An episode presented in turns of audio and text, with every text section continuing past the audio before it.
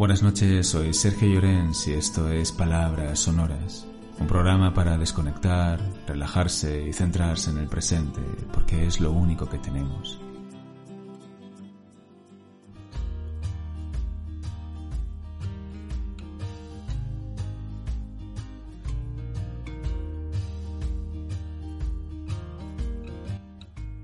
Dicen que la esperanza es lo último que se pierde. De hecho, estaba en el fondo de la famosa caja de Pandora. El mito dice que después de que saliera todo lo demás, fue lo único que Pandora acertó a retener cerrando la tapa. Y de aquí derivaría el dicho. La esperanza, entendida como una fe optimista en que las cosas saldrán bien, sin necesidad de apoyarse en ninguna base real, es una muestra más del enorme poder que la capacidad de fantasear otorga a los seres humanos. La anticipación de consecuencias catastróficas, si renunciamos a aquello que con tanta ilusión emprendimos, es otro factor de peso a la hora de mantenernos enganchados a una esperanza vana. Es imposible conocer de antemano con qué llenaré el presumible vacío que quedará cuando deje aquel trabajo que parecía tan interesante a priori o cuando rompa una relación que empezó como un cohete y ahora no es más que una fuente de conflicto y malestar. La tendencia a pronosticar que quedaremos abandonados, viviendo una vida sin rumbo definido, un reflejo de lo que sentimos en ese momento, nos puede reafirmar en mantener una posición insostenible. Así que en ocasiones lo sano es precisamente renunciar a tus sueños, cuando el coste está resultando insoportable. La esperanza a veces nos llevará a callejones sin salida aparente, donde la solución al problema consiste en abandonar, aceptar la renuncia como medida de autoprotección antes de buscar vías alternativas. Estar preparados para que nuestros planes se tuerzan o fracasen es una manera de ajustar la esperanza a nuestros parámetros más realistas.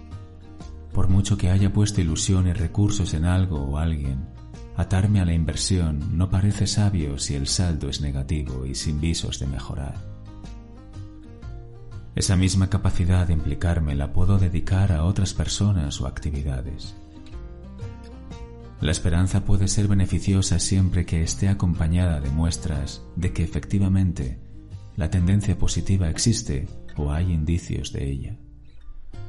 Hay numerosos estudios que relacionan el optimismo disposicional la tendencia a esperar buenos resultados, con capacidades de afrontamiento mejoradas, más dirigidas a la resolución de problemas, que los pesimistas, que suelen buscar soluciones basadas en el afrontamiento de emociones desagradables.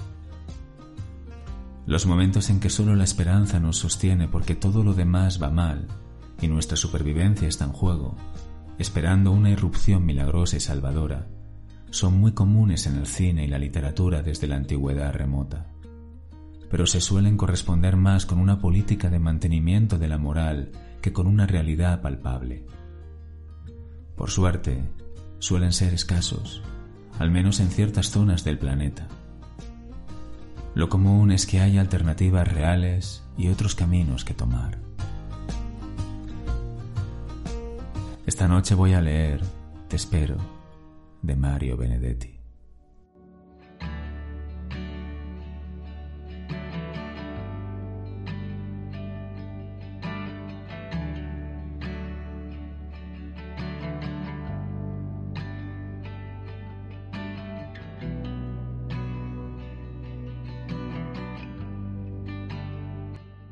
Te espero cuando la noche se haga día, suspiros de esperanzas ya perdidas no creo que vengas. Lo sé. Sé que no vendrás. Sé que la distancia te hiere. Sé que las noches son más frías. Sé que ya no estás. Creo saber todo de ti. Sé que el día de pronto se te hace noche. Sé que sueñas con mi amor pero no lo dices. Sé que soy un idiota al esperarte pues sé que no vendrás. Te espero cuando miremos al cielo de noche, tú allá, yo aquí, soñando aquellos días en los que un beso marcó la despedida, quizás por el resto de nuestras vidas. Es triste hablar así, cuando el día se me hace de noche y la luna oculta ese sol tan radiante. Me siento solo, lo sé. Nunca supe de nada tanto en mi vida. Solo sé que me encuentro muy solo y que no estoy allí. Mis disculpas por sentir así. Nunca mi intención ha sido ofenderte. Nunca soñé con quererte ni consentirme así. Mi aire se acaba como agua en el desierto. Mi vida se acorta pues no te llevo dentro. Mi esperanza de vivir eres tú y no estoy allí. ¿Por qué no estoy allí? te preguntarás. ¿Por qué no he tomado ese bus que me llevaría a ti? Porque el mundo que llevo aquí no me permite estar allí porque todas las noches me torturo pensando en ti. ¿Por qué no solo me olvido de ti? ¿Por qué no vivo solo así? ¿Por qué no solo?